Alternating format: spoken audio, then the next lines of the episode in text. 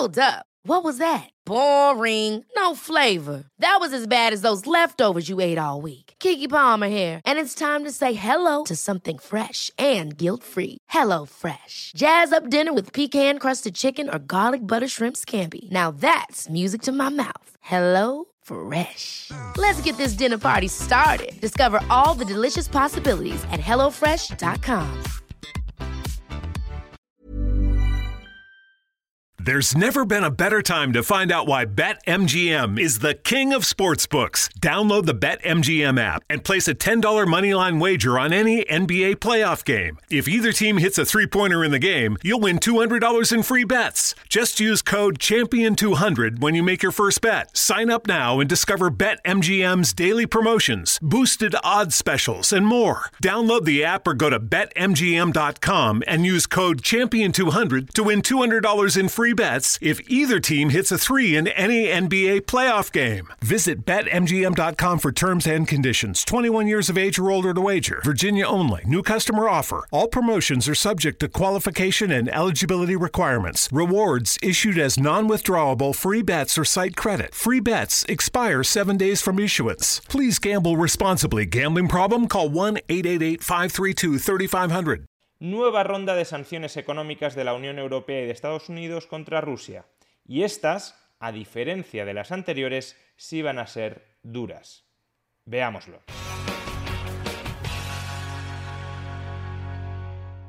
Tras la invasión de Ucrania por parte de la Rusia de Putin, los mercados financieros entraron en pánico. Las bolsas europeas se desplomaron, los tipos de interés de la deuda pública cayeron y el precio de la energía, tanto del petróleo como del gas, se disparó. Sin embargo, al cabo de unas pocas horas todo esto cambió. Las bolsas volvieron a subir con fuerza y el petróleo y el gas se abarataron. ¿Por qué razón? Pues porque las sanciones económicas que anunció primero el presidente de Estados Unidos y después los líderes europeos eran sanciones económicas muy modestas, muy moderadas. Como ya explicamos en un vídeo anterior, eran una farsa de sanciones económicas que apenas le infligían un daño económico a Rusia. Sin embargo, este fin de semana las cosas han cambiado, porque los líderes europeos, apenas 48 horas después de haber anunciado ese paquete de sanciones económicas que supuestamente eran las sanciones más duras jamás impuestas a ningún país, los líderes europeos y Estados Unidos han tenido que rectificar y han tenido que aprobar sanciones que éstas sí van a ser dañinas para la economía rusa. Las principales sanciones desde un punto de vista macroeconómico son dos. Por un lado, desconexión de parte de la banca rusa del sistema SWIFT. Por otro lado, congelación de las reservas exteriores del Banco Central de Rusia. Vamos a explicar con cierto detalle cuál es la implicación de cada una de estas dos sanciones económicas. Empecemos con la desconexión de parte de la banca rusa del sistema SWIFT una medida que muchos medios de comunicación han calificado de opción nuclear, de una medida absolutamente devastadora para el sistema financiero ruso. Sin embargo, se trata de una medida de alcance todavía incierto. Es verdad que potencialmente podría terminar haciendo mucho daño, pero veremos hasta qué punto es así. ¿Por qué motivo? Primero, el sistema SWIFT solo es un sistema de comunicación confiable, verificada y automática entre bancos. Es un sistema a través del cual los bancos hablan y se comunican las transferencias, los pagos, las transacciones que se realizan entre sí. No es un sistema para pagar, es un sistema para comunicar que se ha enviado el pago y que se ha recibido el pago. Básicamente un banco a través de la red SWIFT le dice al otro, te he enviado estas reservas y el otro banco le dice las he recibido. Esto se hace de manera automática, de manera verificada, de manera confiable y por tanto acelera muchísimo las transacciones que se pueden hacer entre bancos, porque si no existiera el sistema SWIFT, los bancos tendrían que verificar manualmente cada una de las transacciones que se realizan para darles la aprobación. El sistema SWIFT, por tanto, permite automatizar todo esto y si se saca a algunos bancos del SWIFT es como si a esos bancos se los silenciara, se los amordazara. Esos bancos no pueden hablar con otros bancos y por tanto no pueden comunicarse las transferencias que se están efectuando. Y si no es posible comunicar el origen y el destino de las transferencias, entonces no se van a completar, no se van a confirmar tales transferencias, es decir, no se van a producir. Por eso la expulsión de parte de la banca rusa del sistema SWIFT puede ser tan dañina para la economía. Podría llegar a ser tan dañina. Un ciudadano ruso, por ejemplo, no podría pagar electrónicamente nada que compre fuera de Rusia. Incluso, de hecho, dentro de Rusia, si estamos hablando de dos bancos comunicados a través del sistema SWIFT, tampoco se podría pagar electrónicamente nada entre bancos dentro de Rusia. Y a su vez, un ciudadano europeo o estadounidense que esté en Rusia tampoco podría pagar con su tarjeta de débito nada a otros ciudadanos rusos. No podría ir a un restaurante, no podría ir a un hotel y pagar con tarjeta de débito nada. Es decir, que todas las transacciones económicas se tendrían que hacer en efectivo porque el sistema de pagos electrónico habría sido anulado al haber sido enmudecido. Aparentemente, pues estamos ante una medida económica muy dura. ¿Por qué decía entonces que su alcance es incierto? Pues porque, repito, el sistema SWIFT es un sistema de comunicación entre bancos en la medida en que los bancos encuentren otras formas de comunicarse y de verificar manualmente las transacciones entre bancos, el sistema SWIFT puede ser cómodo, puede ser barato, puede ser automático y por tanto muy eficiente, pero no es imprescindible. Dos bancos, un banco ruso y un banco europeo, por ejemplo, podrían verificar las transacciones entre ellos a través de una llamada telefónica o a través de un fax, por ejemplo, o de un correo electrónico o de alguna aplicación de mensajería instantánea. Siempre que ambos bancos confíen entre ellos y quieran cooperar de buena fe, el sistema SWIFT ayuda mucho porque automatiza, pero no es en absoluto imprescindible. De ser así, por consiguiente, las transacciones electrónicas en Rusia se ralentizarían, se encarecerían, pero en ningún caso se imposibilitarían, sobre todo las grandes transacciones económicas, para las cuales obviamente una verificación manual resulta bastante económica en relación con el monto total de la transferencia que se está efectuando. ¿Significa esto, por tanto, que la expulsión de parte de la banca rusa del sistema SWIFT va a ser una medida sin demasiadas repercusiones? Pues tampoco. ¿Por qué? Pues porque depende, como ya he dicho, de la actitud que adopten los bancos europeos y los bancos estadounidenses frente a la banca rusa. Una vez se ha expulsado a parte de la banca rusa del sistema SWIFT, son los bancos europeos los que tienen que acordar con los bancos rusos alguna solución alternativa para verificar manualmente las transacciones que se efectúan entre ellos.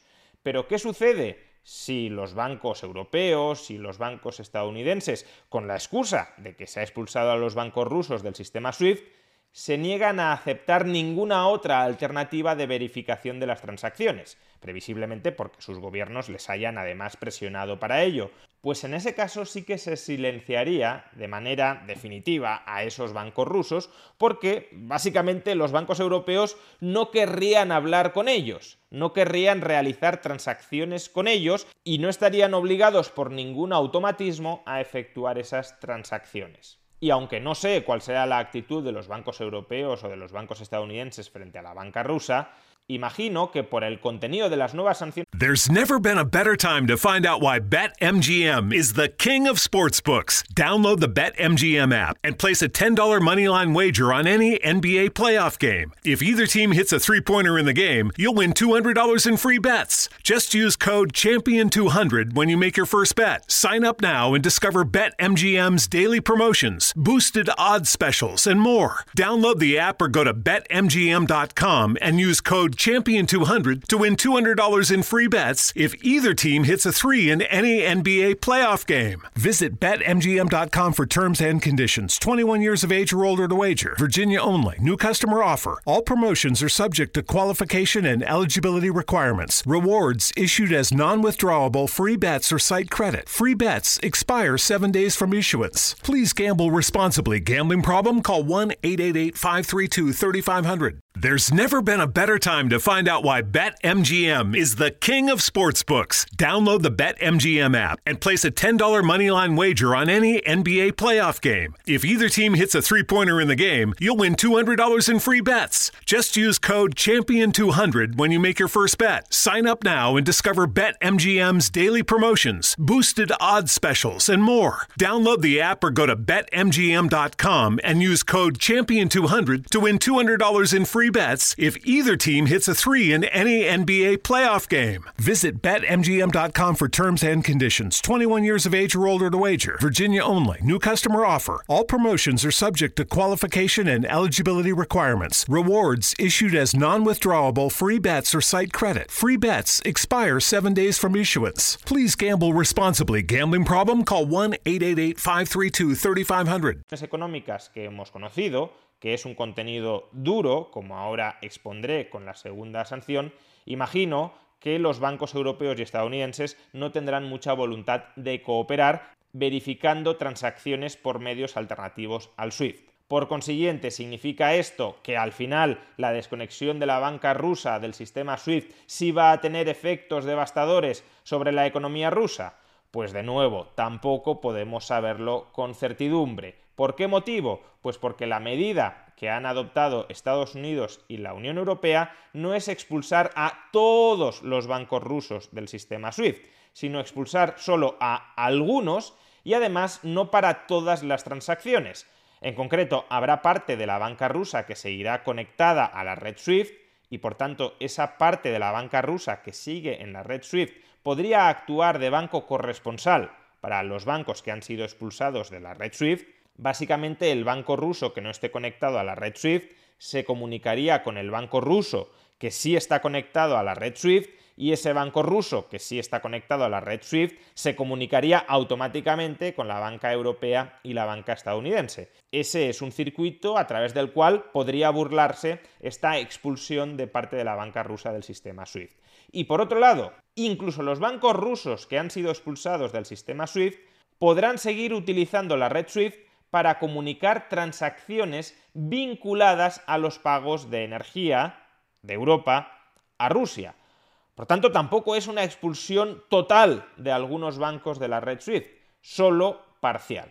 Y a su vez también cabría la posibilidad de que los bancos rusos se comunicaran con los bancos chinos a través del SWIFT chino, que se llama CIPS, y que posteriormente esos bancos chinos, actuando como corresponsal, como banco corresponsal de los bancos rusos, se comunicaran a través de la red SWIFT con los bancos europeos o estadounidenses. Esa podría ser otra forma de burlar la expulsión de parte de la banca rusa del sistema SWIFT. En todo caso, lo que sí es evidente es que esta medida va a dificultar, va a ralentizar, va a encarecer las transacciones electrónicas en Rusia.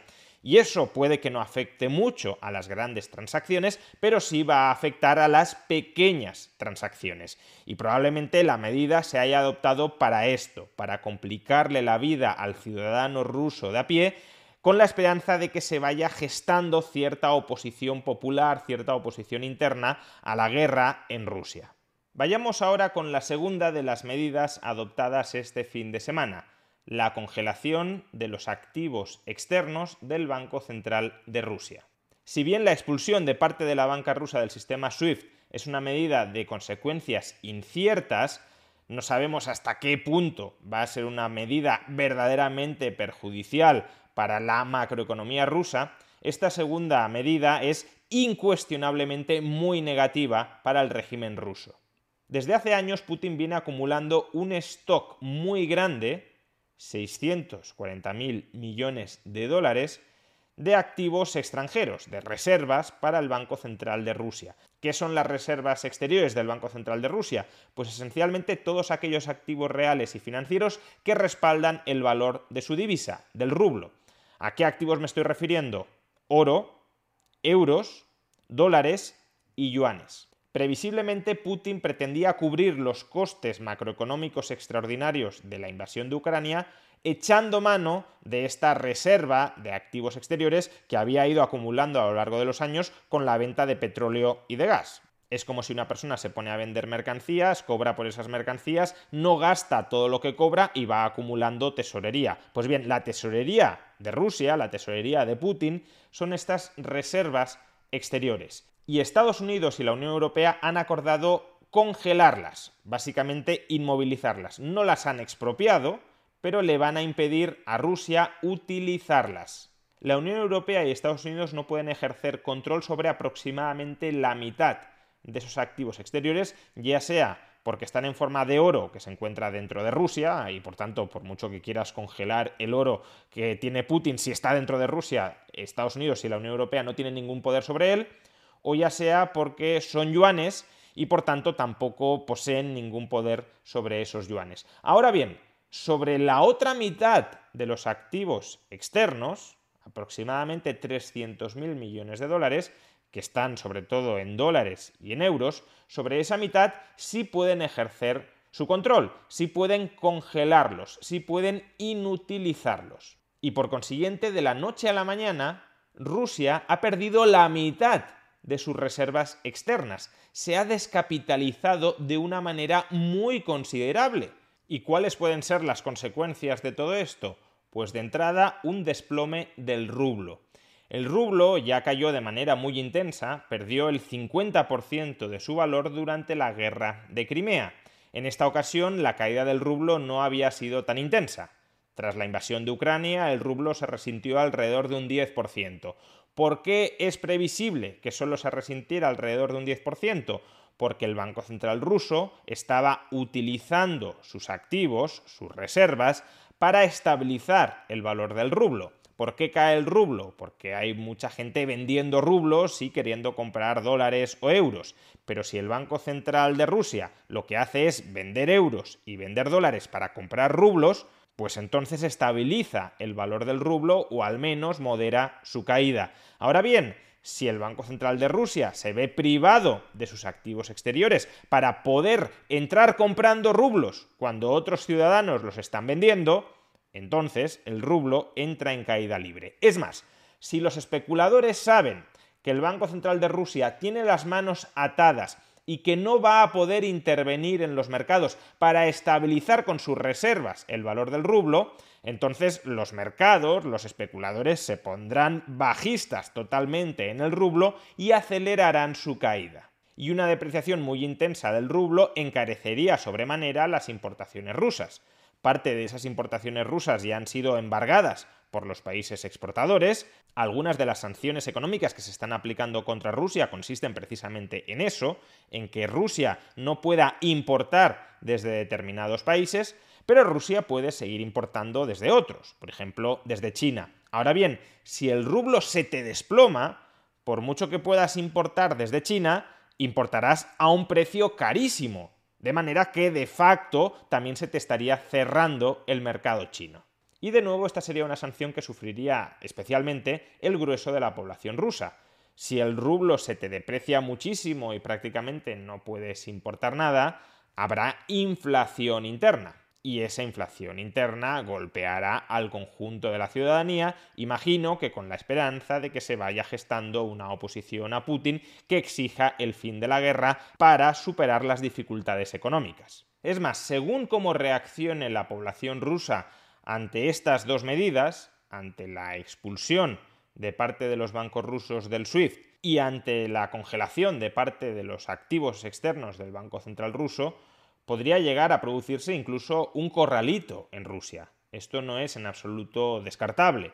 ¿Por qué motivo? Si la inflación es muy elevada, va a haber una huida del rublo. Una huida no solo por parte de los grandes inversores, sino también de los ciudadanos de a pie. Los ciudadanos de a pie van a intentar desprenderse del rublo y comprar otras monedas más fuertes o comprar cualquier cosa que preserve su valor mejor que el rublo. Y si además para quitarte de encima los rublos no puedes utilizar medios electrónicos por el bloqueo del SWIFT, sino que tienes que utilizar el efectivo, entonces puede haber una petición de reembolso masivo. Entonces los rusos podrían acudir masivamente a los bancos a reclamar un reembolso de sus depósitos para obtener rublos en efectivo y poder gastar en lo que sea esos rublos en efectivo protegiéndose de la inflación.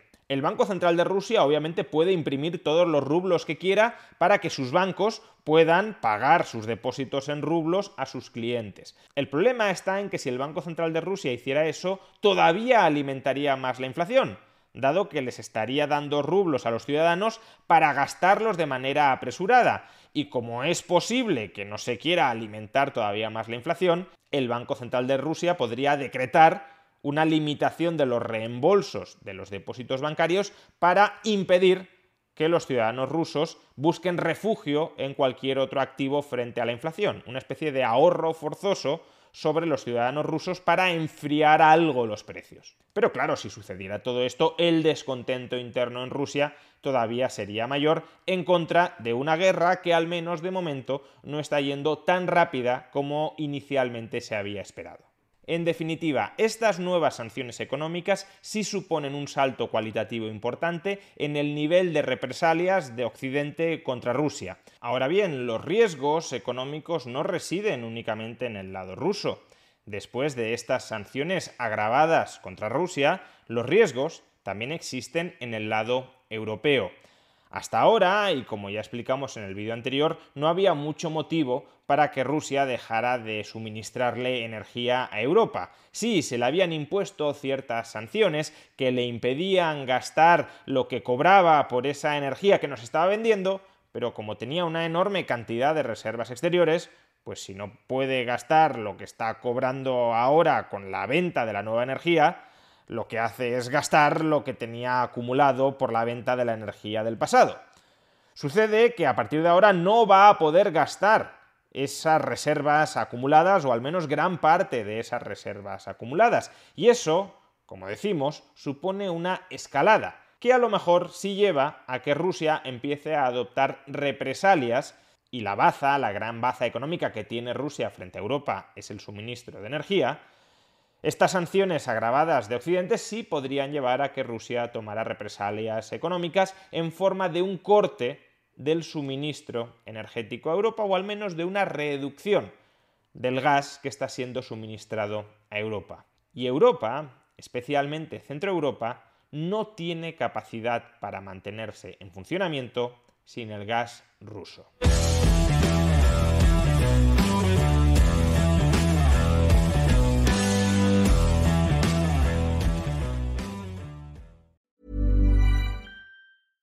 Ever catch yourself eating the same flavorless dinner three days in a row? Dreaming of something better? Well, HelloFresh is your guilt-free dream come true, baby. It's me, Kiki Palmer. Let's wake up those taste buds with hot, juicy pecan-crusted chicken or garlic butter shrimp scampi. Mm. Hello Fresh. Stop dreaming of all the delicious possibilities and dig in at HelloFresh.com. Let's get this dinner party started.